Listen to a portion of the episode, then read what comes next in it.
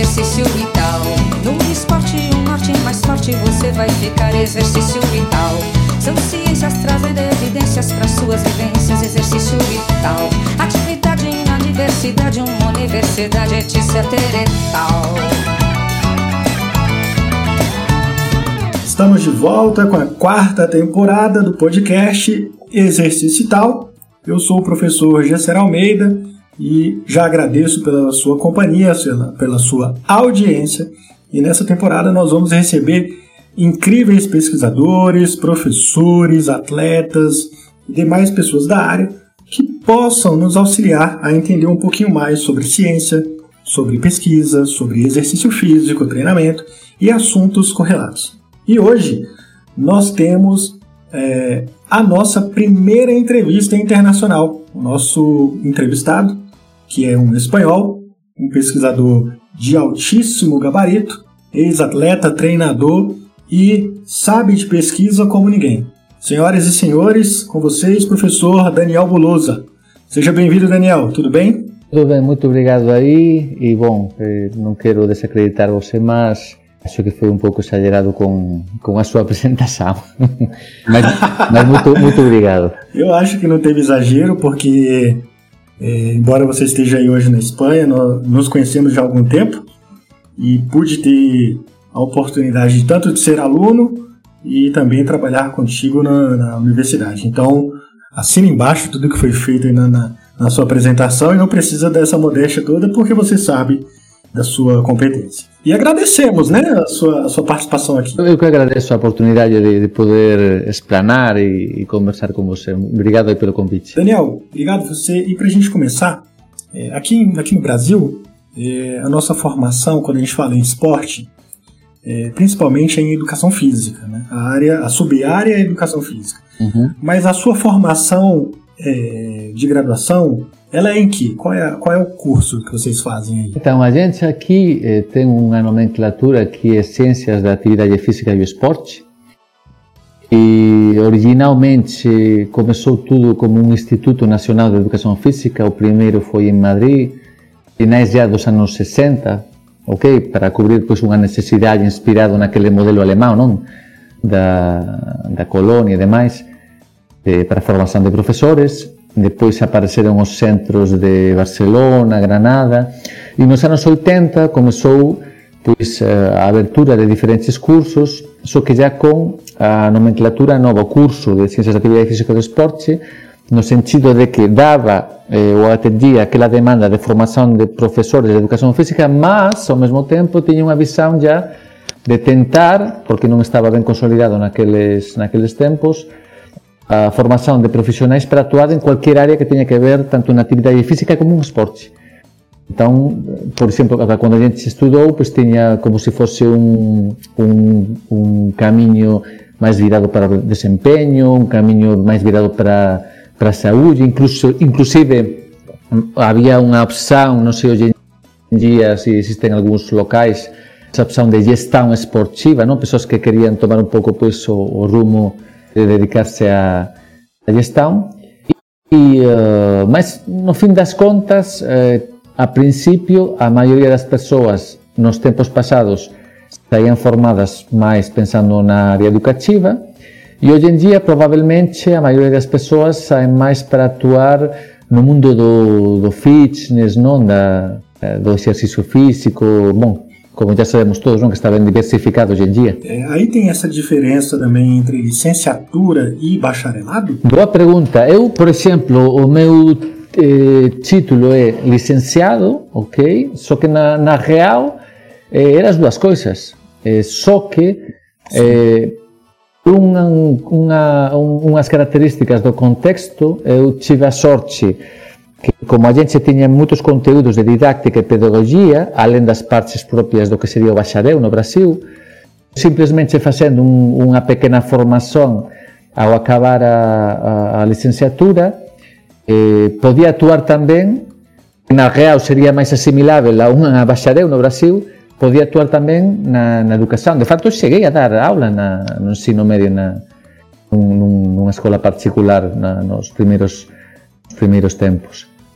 Entón, eh, hoxe en día se chama grado que sería un pouco pois, a tradución graduación, non?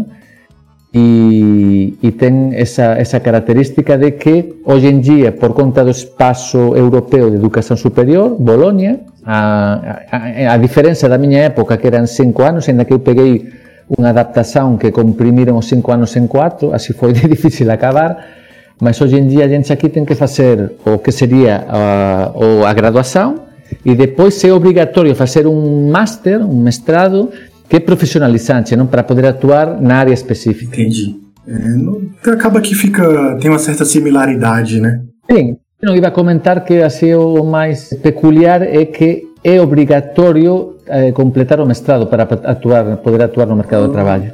Acho que outros países da Europa têm isso também, né? Se eu não me engano, Portugal. É, é que. Eles têm, né? Todos, todos, todos, porque é o, é o espaço de Bolonha.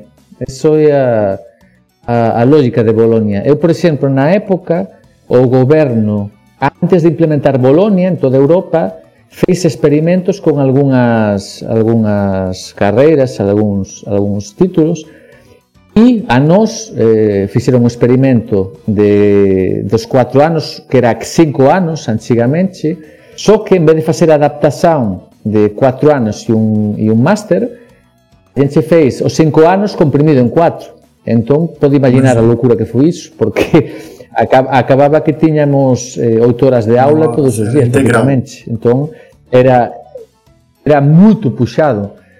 Tamén é verdade que eu estuve agradecido porque foi tan puxado que depois que saiu de aí cualquier coisa para mí é unha brincadeira.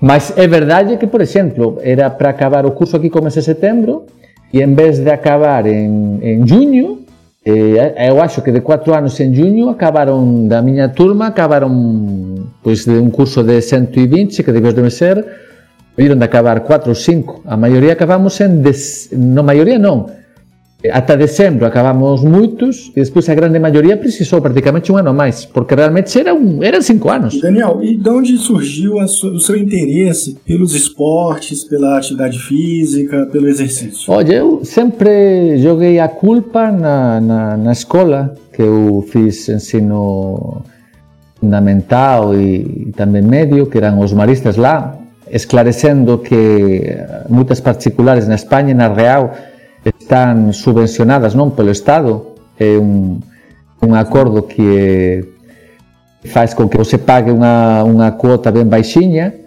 e, e mas ten eh, o acceso a unha educación de muita cualidade. E os maristas na España, non sei se é o mesmo en outros países, mas na España ten unha vocación moito forte esportiva, entón eu tive a sorte de já ben, ben pequenininho, con 6, 7 anos, comecei a facer judô, Depois a gente sempre tiña ligas, non? Competições internas en esportes, pois practiquei voleibol, handball, basquete, futsal.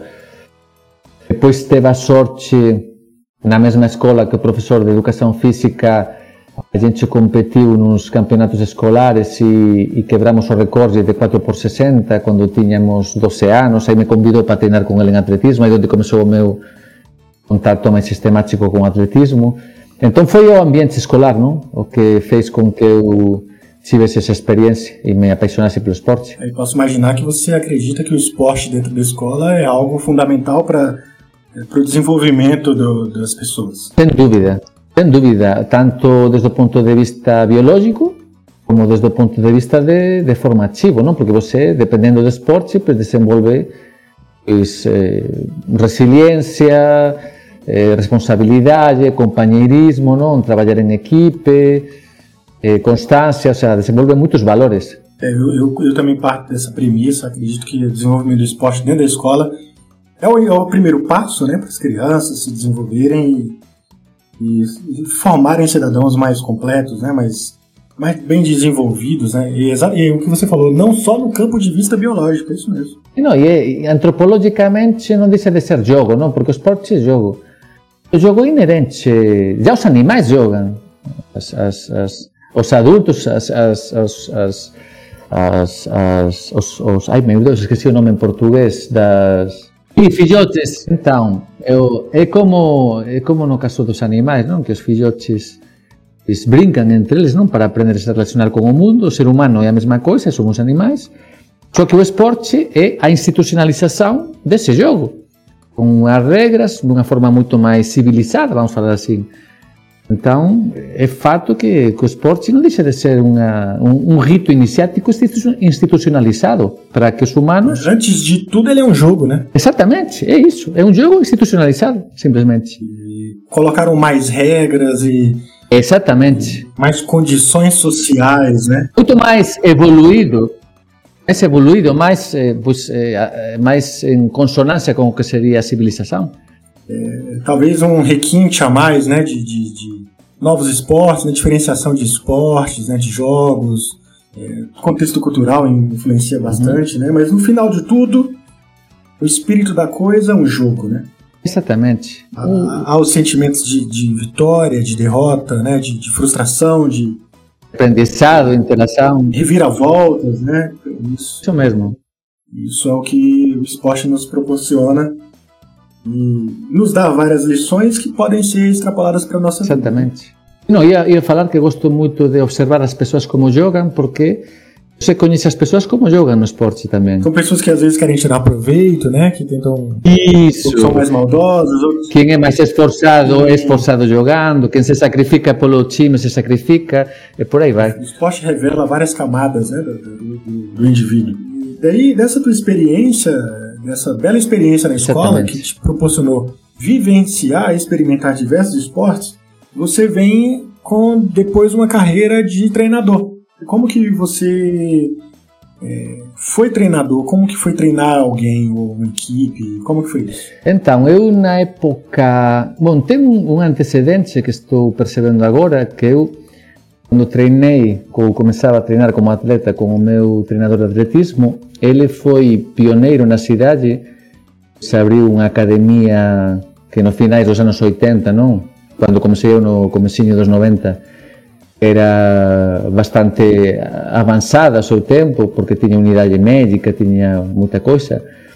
E eh, naquele contexto, ele já, como atleta, me pedia muitas vezes demonstrar coisas para os alunos da academia, não? Para fazer este exercício, fazer um demonstrativo e por aí vai. Então, um pouco por aí começou o meu gosto por isso. Aí depois, durante a... sendo estudante, algunha experiencia incluso con coleguiñas, non? Eu tiña fama de que era moito estu, estudoso e que era que gostaba moito de saber questão de, de métodos de treinamento e demais. E entón fui procurado por algúns colegas e, e supervisei, treinei algún coleguiña e ya depois saindo da, da do que é a, a etapa da, da, da carreira, dos estudos na, na faculdade, pues, Comecei com um clube de atletismo, com um clube de futebol, categorias inferiores todo. Treinei também pessoas eh, maiores, não idosos. Eh, mas se falamos esporte estritamente, futebol, futebol, atletismo, os primeiros. Depois, na academia, comecei a treinar um pouco de tudo, porque ali vinham pessoas a fazer a preparação física de diferentes esportes, não? Pois lembro que tinha, a gente tinha lá, por exemplo, um campeão do mundo de boxeo. Oh, legal. Uh, pasaba por ali, por exemplo, un olímpico de, de marcha atlética, Santi Pérez treinaba lá, que máis tiña, bon, cualquier esporte, basquete, etc., facía a preparación física lá, depois na mesma academia que é responsável da preparación dos, dos que querían ser bombeiros, policiais, etc., que foi un desafío, porque é unha área pouco coñecida, Eu tive a sorte de pegar uma época que as provas, as exigências para ser bombeiro, por exemplo, na minha cidade eram absurdas. Só para você fazer uma ideia, uma das provas de muitas, não havia natação, eh, velocidade, fundo, etc. Pero uma das provas de força era, por exemplo, subir uma corda de 7 metros, descer, na sequência fazer escada e de volta, 12 vagas e seguido eh, 30, não, e seguido 30 repetições com 45 quilos em 30 segundos em supino. Tudo isso seguido. Nossa. Então, claro, é, ter a sorte de treinar pessoas para fazer esse tipo de provas, não além de natação, agilidade, velocidade, corrida de velocidade com um, com um saco de 30 quilos, etc., fez com que tivesse que quebrar muito a cabeça para de facto, recentemente, unha coisa que me deixou ben feliz, ben satisfeito, encontrei un deses bombeiros que agora traballa na miña cidade, ali fui ver un, un treinamento do meu fillo, futebol, e encontrei un dos, dos pois eh, dos, dos bombeiros que treinei na época, non? Já, pois, 14 anos atrás. Falou que fiquei meio como meia lenda na cidade porque eh, eh, porque que aconteceu? Moitos dos que eu treinei, cando eu fui no Brasil para traballar, claro, coñecían a miña metodoloxía e depois treinaban con outros treinadores e que verificaron que comigo, treinando moito menos, desempeñaban o mesmo ou máis que con outros treinadores que treinaban moito máis é moito máis pesado o, o treinamento. Entón fiquei ben, por un lado surpreso e por outro lado feliz, onde saber que fiquei un pouco na, na mitologia non? Da, da, da, da cidade da, da, dos bombeiros, mas eso foi porque na época tiña sorte que fiz o que sería diplomas de estudos avanzados, que era o mestrado, non? O doutorado. Entón, claro, cando a gente traballa e ao mesmo tempo ten acceso a información científica, pois acaba que a prática da gente se mellora, claro. Entón foi un pouco iso, non? A, sorte de ter acesso a essas informações? É, e você, você trilhou uma carreira acadêmica. Você vem, faz doutorado, né, estuda, se prepara e segue um, um, uma trajetória acadêmica, né?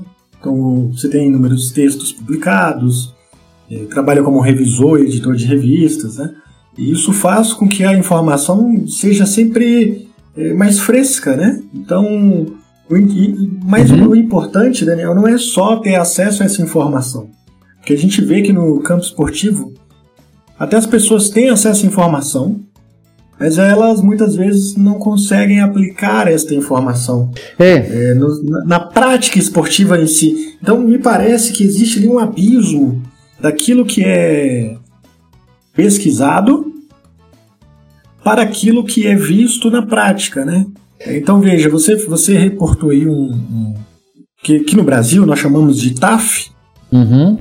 é, para as atividades policiais, né, militares e entre outras, de uma prova extremamente complexa e difícil, né, e talvez metodologicamente não, que não poderia não refletir a capacidade dos indivíduos, né. Então essa essa oportunidade da ciência ou da pesquisa em até melhorar os próprios staffs da vida e melhorar os treinadores e inclusive preparar melhor o, o candidato, vem da ciência, tá certo? Exatamente.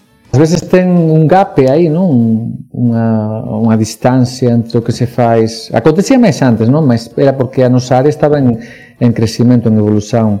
E, felizmente, a pesquisa cada vez mais está muito mais direcionada para a prática. Mas é verdade que muitas vezes também era um problema de, de conceito, não? De que às vezes eu percebo que muitas vezes o treinador, porque tem algumas lacunas no conhecimento ou algum, alguma compreensão errada de algumas coisas, não consegue também integralizar essas informações, não? E às vezes também é verdade que o cientista não fala a mesma língua.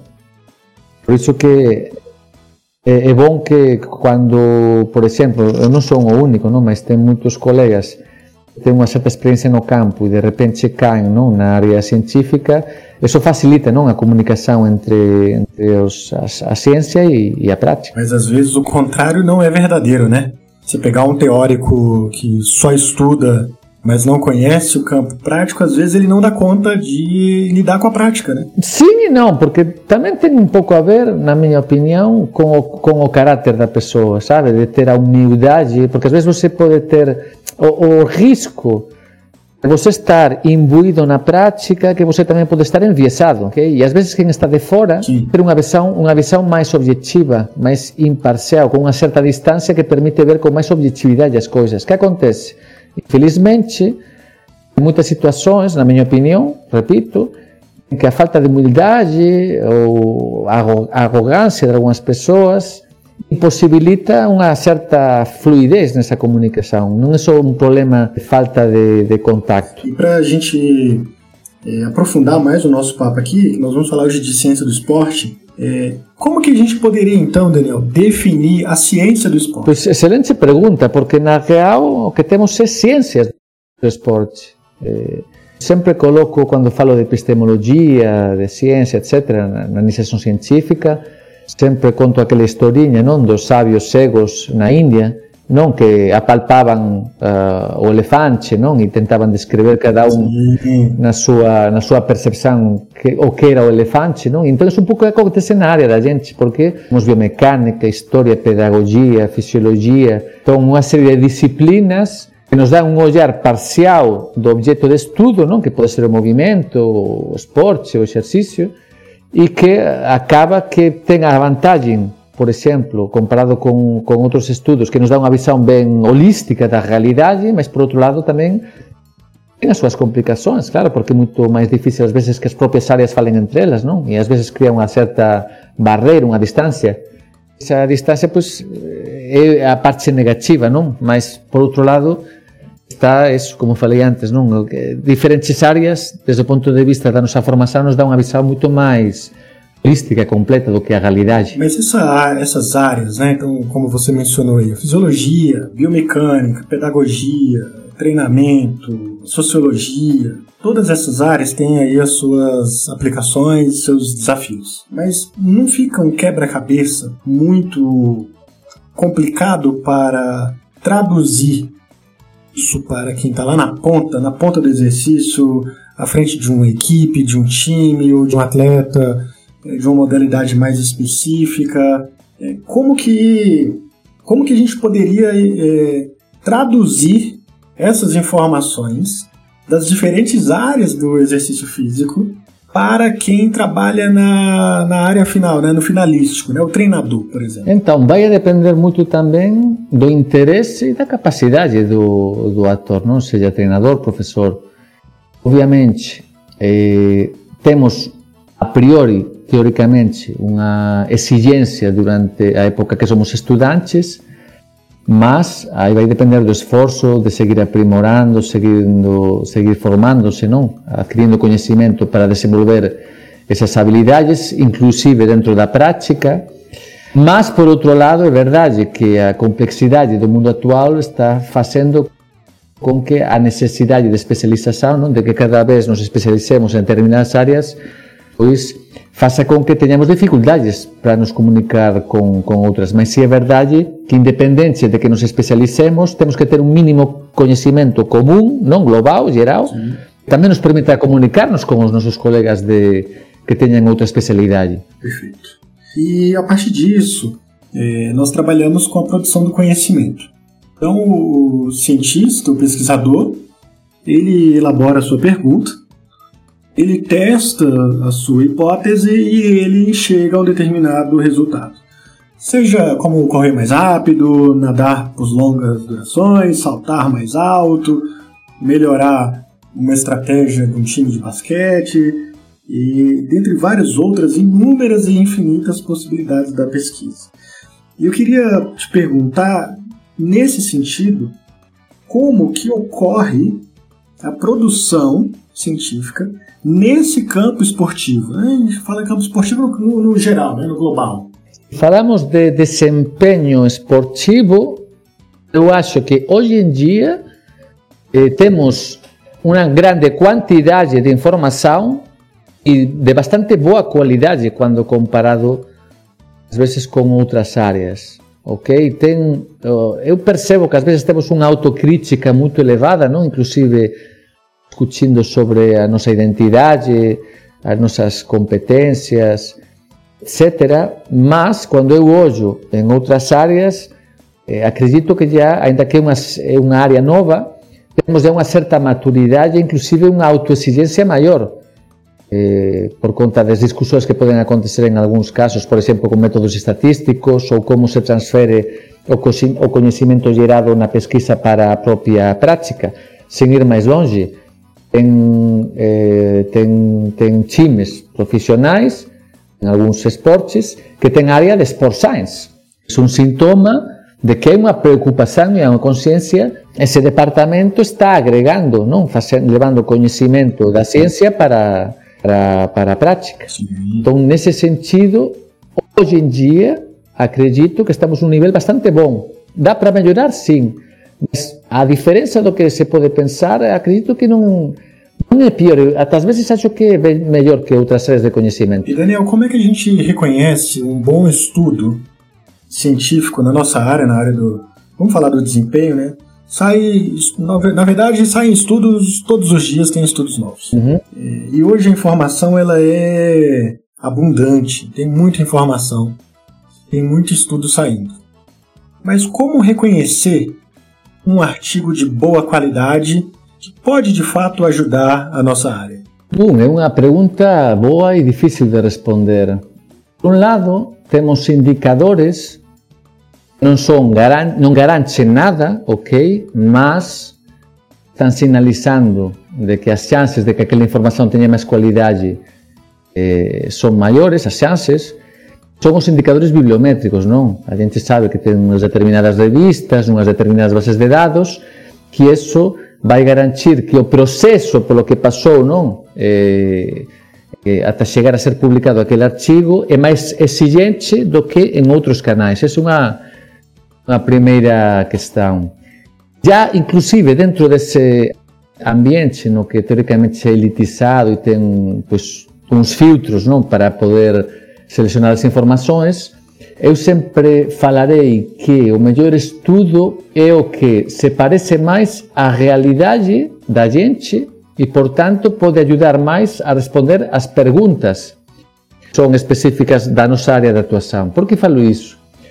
que muitas vezes, e partindo do pressuposto de que em biologia é muito complexo e tem muitos fatores envolvidos, tentar extrapolar o conhecimento de algum desenho experimental, de algum estudo num ambiente com uma população, uns métodos, uns protocolos determinados, é muito difícil levar a um, a um outro entorno, a um outro ambiente que é parecido simplesmente porque em biologia pequenas mudanças fazem com que mude totalmente como o estímulo, o tratamento, o protocolo vai a produzir melhoras, eh, mudanças no que queremos mesurar ou melhorar. Então, desde esse ponto de vista, sabendo que há canais que têm mais, eh, digamos assim, mais credibilidade, ok, mas isto não é garante, eu acredito que depois, se buscamos informação, o melhor é buscar estudos que repliquem ou tenham o maior parecido possível com a nossa realidade para poder aproveitar da melhor forma aquela informação. Isso porque essas revistas, que, eh, esses jornais, essas revistas que você comenta, muito provavelmente, tanto o editor ou editores, quanto os revisores são de fato experts naquela área de conhecimento eles podem garantir um melhor rigor científico daquilo que está sendo depositado ali, né? Exatamente, um mínimo, um mínimo, porque como falei antes, não garante, não? O sistema não é perfeito. Sim, a primeira barreira, né? Exatamente. Depois, como sempre falo, o tempo é a melhor eh, é o, melhor, o melhor crivo, não? A, a, a, passa o tempo e se aquilo realmente tem, um valor, pois será citado, será utilizado, será aplicado. Perfeito. É, e eu escutei de um professor é, da área da biologia, ele fez um comentário que foi muito interessante. Que ele falou que, que ele, é um, assim, fazendo um parêntese, é um cara que publica Nature, né? Então ele tem um tem big papers, uhum. né? Na área biológica. É, e ele falou que quando ele revisa artigos, ele fala que às vezes faz, né, comentários, etc, no sentido de que induzindo a pessoa a melhorar aquele experimento ou a tentar corrigir para tentar dar um caminho é. melhor aos autores. Perfeito. E ele respondeu que quando ele faz isso, o que, que os autores normalmente fazem? Eles ajustam o artigo, mas eles começam a, a não, não aceitam, né? Ou porque ia demorar muito, por conta de tempo, etc e vão publicando em outras revistas, né, talvez um crivo mais baixo, uhum. até ser publicado. Aí, Daniel, eu acho que a gente tem um problema. Uhum. Porque se nós temos boas revistas, com bons editores e com bons revisores que fazem um trabalho, muitas vezes gratuito, se não todas as vezes, praticamente como um voluntário, né, um serviço à ciência. E essa barreira não é vencida por um autor e ele diminui ali aquele, vamos chamar isso de sarrafo, uhum. muita coisa ruim, ou perguntas ruins, né, ou artigos metodologicamente sim, sim, sim. mais fracos, eles vão sendo publicados de toda forma. Sim, sim, totalmente. E isso não pode ser um tanto quanto perigoso? Não falo só na área da, da, da, da esportiva, né? Mas como um todo, né, no geral. Não, é, é, é inerente, porque no fim das contas estamos falando de uma indústria científica. Não, não, é, não é só ciência, é uma indústria. Então, tem diferentes atores com diferentes interesses. As próprias editoras, os próprios eh, cientistas que precisam dos méritos para poder progredir nas carreiras.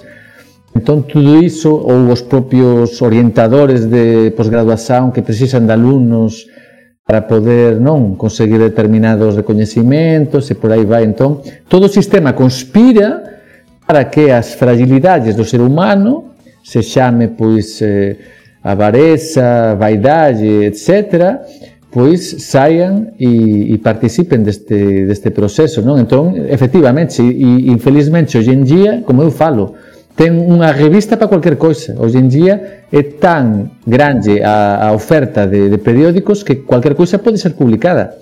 De aí que, eh, como falei antes, temos uns indicadores que non garanten, mas nos o que pode ser mellor aproveitado ou dá para acreditar máis E, e, e ten outros locais que pues, un já pode esperar que nin sempre, porque ás veces ten persoas que facen caridade, non? publicando cousas boas en revistas de menos gabarito, mas que, que ten determinadas revistas que non dá para esperar moita coisa delas. É, e isso, o que você falou, essa indústria, essa pressão né, por número, porque veja, é, o professor precisa de aluno, Uhum. Porque tem um indicador, o aluno tem que escrever e ele tem que publicar, porque ele precisa enviar um projeto para o órgão de fomento para financiar a pesquisa dele, para ele poder continuar. Então, é um ciclo que fica se alimentando e que parece que no final se esquece um pouco daquela chama científica, da curiosidade, é, de responder uma pergunta. Olha, eu tenho uma dúvida. Como faz para o cara correr mais rápido. E aí ele precisa né, entregar as métricas dele, né? É o aluno defendendo o prazo, é a qualificação, é o artigo submetido, etc. É, quase que burocrático, ele vai entrando no sistema normalmente por publicar por publicar, por defender por defender. E eu sinto que muito, muito da curiosidade científica tem se perdido, porque a gente está sendo engolido por um processo de cumprir é, metas. É, então a minha pergunta para você é quase que fugindo um pouco do tema, mas falando de ciência, uhum. é, será que a, a ciência, ciência por ciência, pesquisa por pesquisa, não está ficando de lado da, da vamos falar da pós-graduação, principalmente na pós-graduação brasileira, ela não está sendo quase que secundária? Eh, eh dese xeito, eu eh, sempre cando eh, ministro os conteúdos que ten a ver con comunicación científica na posgradación, a das cousas que levanto para contextualizar esta problemática é que antigamente os cientistas eran persoas que tengan a, que tiñan a renda garantida. Eran persoas que non tiñan que traballar para facer ciencia, non vivían da ciencia. Eso é un, un invento que apareceu despois da Segunda Guerra Mundial unha necesidade de especializar persoas para dedicar tempo, recursos, etc., para gerar eh, científico e tecnológico, ok? Então, no momento que ten unha industria, vai a gerar unha serie de, de demandas, e se iso está vinculado a un sistema educativo, como você falou, non? Con unhas demandas necesidades de orientações, etc., pois automáticamente o gosto por saber, o gosto por aprender, o gosto por descubrir, o gosto por responder a preguntas vai a ser eh, pois patrimonio duns poucos, ok? Persoas que ten pois unha certa eh, unha necesidade intelectual de buscar a verdade e depois ten unha grande maioría, que é o que eu percebo moitas veces, como vía na posgraduación de persoas que van atrás dun título para mellorar o salario. Basicamente, eh, Infelizmente é iso, é duro de falar, mas esa é a, realidade de moitos. Sí. Entón, claro, unha persoa que está ali para conseguir un título para mellorar o salario non está pensando en responder unha un, un, unha necesidade ou un, ou, ou un uma, um, uma vontade própria não de, de, buscar a verdade, de, de, ter, de adquirir conhecimento, etc. É, eu fico com a impressão de que essa, esse, esse nome que você falou talvez seja o mais adequado. Essa essência científica, ela tem sumido por conta do um aspecto burocrático da coisa. Então tem alunos que entram pelo título por simplesmente aumentar salário, como você falou, e hoje cada vez mais me parece que quem realmente quer, é, o número é menor, né? Eles são uma minoria. Aquilo que, olha, eu quero seguir uma carreira acadêmica, eu quero entender a lógica científica, né, o racional da ciência, assim por diante. Né? E isso eu chamo esse assunto, infelizmente, porque por que, que isso está relacionado ao esporte? Porque quando a gente vai para uma academia, quando você vai para um centro de atividade física, você vê várias barbaridades acontecendo. Uhum. É, pessoas treinando errado, sendo treinadas de forma equivocada, né? Ou se machucando, é, ou fazendo coisas que não tem um aspecto, talvez, científico né, envolvido ali. Então é aquilo que a gente falou lá atrás, desse gap, né? É, desse gap entre a boa ciência publicada, a boa pesquisa feita, com aquilo que está sendo aplicado, né? Ah, sim, não, não, então, sim, totalmente. Eh, depois, claro, depende do ambiente, não? Eh, obviamente, o esporte é um fenômeno sociocultural e, como tal, tem um, um histórico.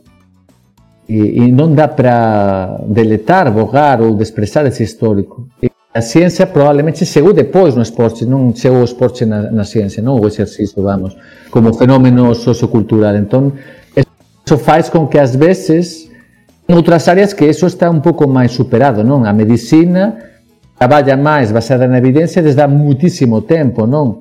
Ninguém chama hoje em dia um xamã para para curar uma doença, não? Mas chama um xamã para poder dar dicas no esporte. Exatamente. Isso é a diferença. Exatamente. Então é uma, uma barreira que só com o tempo superaremos. Sim. E nos dias de hoje, é, tentando fazer um ponto de vista mais cronológico da coisa, onde estamos em relação a, a desenvolvimento científico ou desenvolvimento esportivo? Olha, linkando com a, com a minha resposta anterior, acho que estamos num bom momento. Possivelmente eh, onde temos que crescer ainda mais, porque onde tem dinheiro, por exemplo, e temos máis experiencia na área mesmo do desempeño, onde estamos começando a crescer e a ter moita máis importancia é no exercicio como, eh, tera, como terapia, como eh, aplicación para a saúde, non? Ou para evitar a doença. Entón, acredito que de unha origem máis vinculada para o que sería o desempeño no, no ambiente esportivo, agora estamos nun momento chave ademais e que vai depender tamén da, do momento político e, e das articulações en cada país, non? Por exemplo, só para você saber, aquí na España a educación física é unha ciencia social. No Brasil é ciencia da saúde. Entón, eso non, eso non é igual en todos os países. Porén, ten un movimento aquí na España que, a pesar desa clasificación desde o ponto de vista académico, estamos comenzando a articular unhas iniciativas para que, como já está, e o Brasil nesse sentido está máis avanzado, como já está acontecendo en outros países, os médicos falen con os educadores físicos, os profesionais da educación física, como se chame, para usar uh, o exercicio já non só na prevención, mas tamén no tratamento das doenças. Entón, acho que ese debe ser... Uh, é, o foco não da, da nossa área nos próximos anos. É, inclusive, isso foi uma, até uma fala da nova ministra do esporte né, no Brasil. Feito. Sobre esse exercício do. Ou seja, é uma ministra querendo instituir, provavelmente, uma política pública de esporte. Olha, é, as pessoas precisam. É, vou tentar resumir a palavra dela, mas as pessoas precisam é, sair do sedentarismo, elas precisam fazer exercício, etc., porque isso previne, bem como você falou, mas não só previne, mas também como trata. Exatamente. Principalmente algumas condições crônicas de doença. Exatamente. É, então eu acho que eu, eu, tenho essa impressão também de que é, estamos vendo um momento importante, principalmente agora na, é, nessa pandemia, da real capacidade do exercício em promover saúde né, dos indivíduos, não só falando em performance. E Daniel, atualmente, é, então já falando nisso, né, desse tratamento, eu sei que você tem um projeto, não sei como, nem sei em que pé que tá, mas um projeto de exercício com depressão. É, existe esse projeto ainda? Como é que, em que pé que ele está? O que, que, nós temos de achado nessa área? Sim, a, a gente começou em Brasília com um modelo de exercício de sprints muito curtos, que vimos que tinha um efeito bem rápido na, na melhora da condição física e também de outros marcadores de saúde cardiometabólica, e resolvimos por conta de que era un modelo de exercicio que non era moito exigente e era de pouco tempo, non? sessões de 10 minutos, aplicar con, con persoas diagnosticadas con, diagnosticadas con depresión. Entón, comenzamos en Brasilia, aí con a miña saída de Brasilia, implementamos ela, este, este proxecto no hospital universitario, no FMS, e eh, precisamente agora estamos traballando no primeiro, tra, no primeiro archivo eh, do, do experimentado, que sería a disertación de Jessica, no que mostramos que este protocolo foi perfectamente moito eficiente, en mellorar os síntomas de depresión, inclusive máis do que cualquier antidepresivo, con só seis sesións de 10 minutos. Entón, eso, desde o punto de vista clínico, é unha cousa impresionante, porque é pouca dose para moito efeito e sin efeitos secundarios. Entón, estamos ben, ben, ben empolgados con, con este proxecto. Agora estamos tentando aumentar a mostra da, da pesquisa para poder estudar uh, os marcadores inflamatorios non asociados a esas adaptações e, ao mesmo tempo, outro proxecto que está financiado sería a aplicación do mesmo protocolo de exercicio con hipertensos, que é unha cousa que estamos tentando implementar agora con outras dúas eh, disertações aí na UFMS. Paralelamente, como con a miña vinda para España, mas manteño vínculo con o UFMS, de facto estarei aí en, en marzo, novamente en, en Campo Grande, a gente vai tentar implementar este modelo de exercicio, estamos já falando aquí para implementar con idosos e con pacientes con síndrome metabólica. Entón estou realmente muito empolgado con este modelo de, de exercicio, porque, como falei antes, é pouca dose, é moito máis tolerável que outros eh, protocolos de exercicio e os efeitos son espectaculares. Maravilha. Então a gente pode entender que ciências, as ciências do exercício vão além do desempenho. Elas vão no desempenho esportivo, elas vão no tratamento e na prevenção de doenças, no desenvolvimento de crianças, na reabilitação de condições específicas, não é isso? É um, um mar de, Exatamente. possibilidades que o exercício está aí. E isso que você está falando, dessa sua área, é, é, o que vocês chamam de CIT, não é isso? É, um, é, é originalmente Até vou a contar a historiña porque acho que os, os bastidores da ciencia ás veces se ven interesante.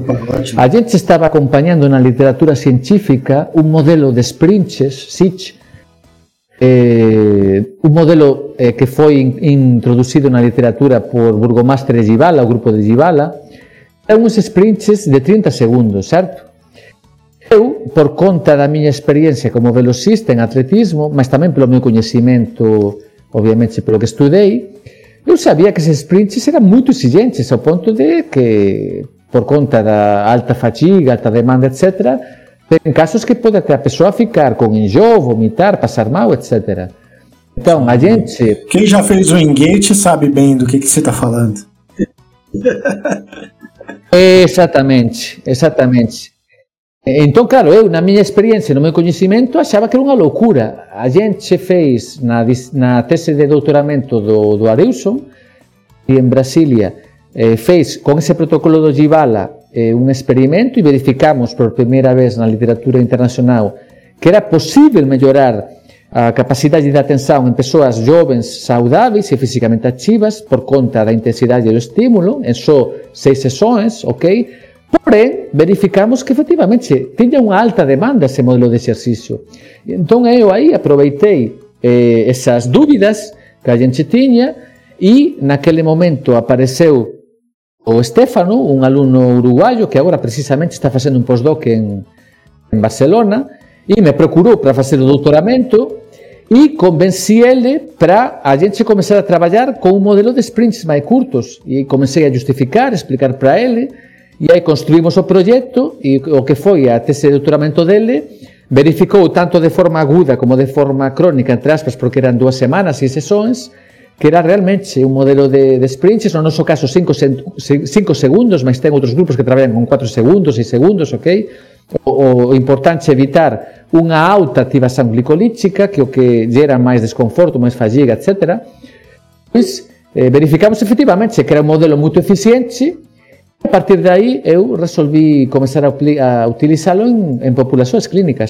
Entendi. E isso basicamente tem sido muito exitoso né, nos achados que vocês têm. Exatamente. É que realmente é surpreendente, porque eh, temos que pensar que muitas vezes a barreira, da, em, e mais em populações clínicas que são sedentárias, a barreira é Uf, se eu teño que sair de casa, ir até un lugar, ficar unha hora treinando tres veces por semana e ás veces non, nunha intensidade que non é agradável, pois eso ten un problema na adherencia. No noso caso estamos usando un protocolo que é moito curto, é bastante prazeroso, favorece a adherencia e ten resultados en só seis sesóes de 10 minutos. A partir de aí dá para seguir mellorando, non? Con outras modalidades ou protocolos de exercicio. Sim, perfeito, perfeito. Ah, sensacional. E nesse gancho, é, desse essa modalidade, esse CIT, é, principalmente para tratar doenças como a depressão, eu queria perguntar para você, para a gente até ir caminhando já para o nosso, nosso, nossa fase final aqui do nosso programa, é, da área do esporte, é, o que seriam hoje os hot topics? O, o que está por vir? O que, que tem sido pesquisado, você como revisor, editor, é, o que, que dá para esperar de novos achados e o que tem sido interessante e a gente pode estar tá aguardando aí nos próximos meses, anos, é, sobre o exercício? Agora mesmo, a minha percepção é que o que vai a, a gerar mais informações, etc., é tudo que tem a ver com eh, tecnologia, não? Seja aplicativos, seja inteligência artificial, todo isto que envolve a aplicação de, de para só tratamento de dados, por exemplo, os wearables, não? As, estas, quando usamos o relógio que gera todas estas informações da nossa fisiologia, das nossas respostas no dia a dia, para poder melhorar non só o desempeño, como tamén está acontecendo já na saúde. Entón, acho que esse vai ser o campo que mais vai crescer nos, nos próximos anos. Você falou aí de Campo Grande, falou de Brasília, o aluno que veio do Uruguai, você está em León, e você é espanhol, nascido em Vigo? Em Vigo, na Galícia. Galícia, região da Galícia. É, de, depois da Espanha, vamos fazer só uma cronologia do tu aqui, que foram muitas cidades, né, que nós falamos aqui. Uhum. Você sai da Galícia e, e, vai passa por algum outro lugar antes de chegar no Brasil? Não, eu depois que formei, fiquei na Corunha, também fiquei em Santiago de Compostela, voltei para Vigo, aí depois fui para Brasília, em Brasília quando acabei fui para Campo Grande, em Campo Grande eh, combinei com a universidade quando me incorporei de ficar em Colônia, na Alemanha, fui para a Alemanha, Aí depois eh, voltei para Campo Grande, fiquei em Campo Grande e agora vim para Espanha, em Leão. Então, bom. E Daniel, fazer... dei, dei umas quantas Sim, voltinhas por aí. deixa eu te falar, não foi eu que te contratei para ir para Leão, não. Não foi não, né? Não, para Campo Grande, se refere?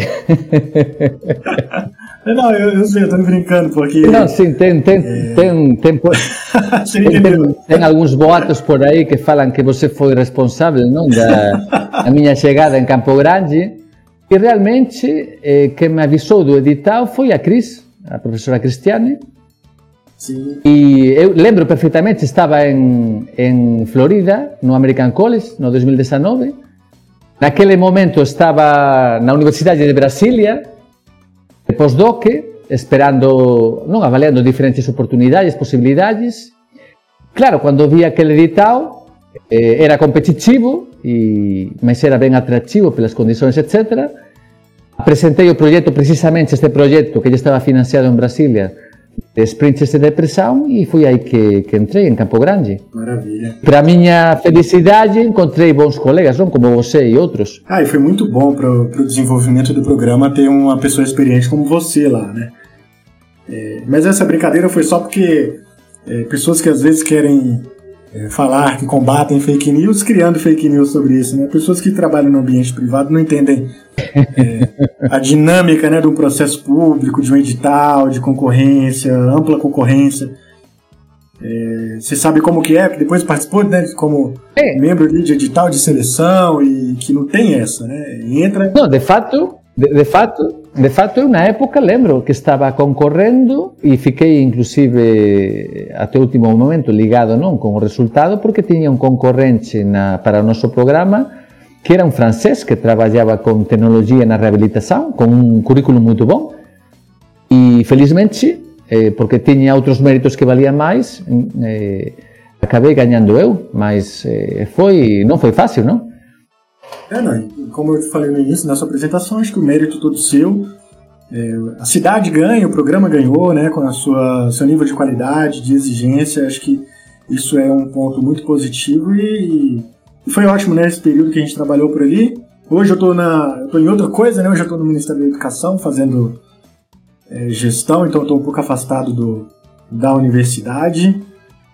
Mas eu queria te agradecer pelo papo daqui. Eu que agradeço. É, foi muito bom. Eu sempre gosto de. Porque eu, quando eu converso com você, eu aprendo muito.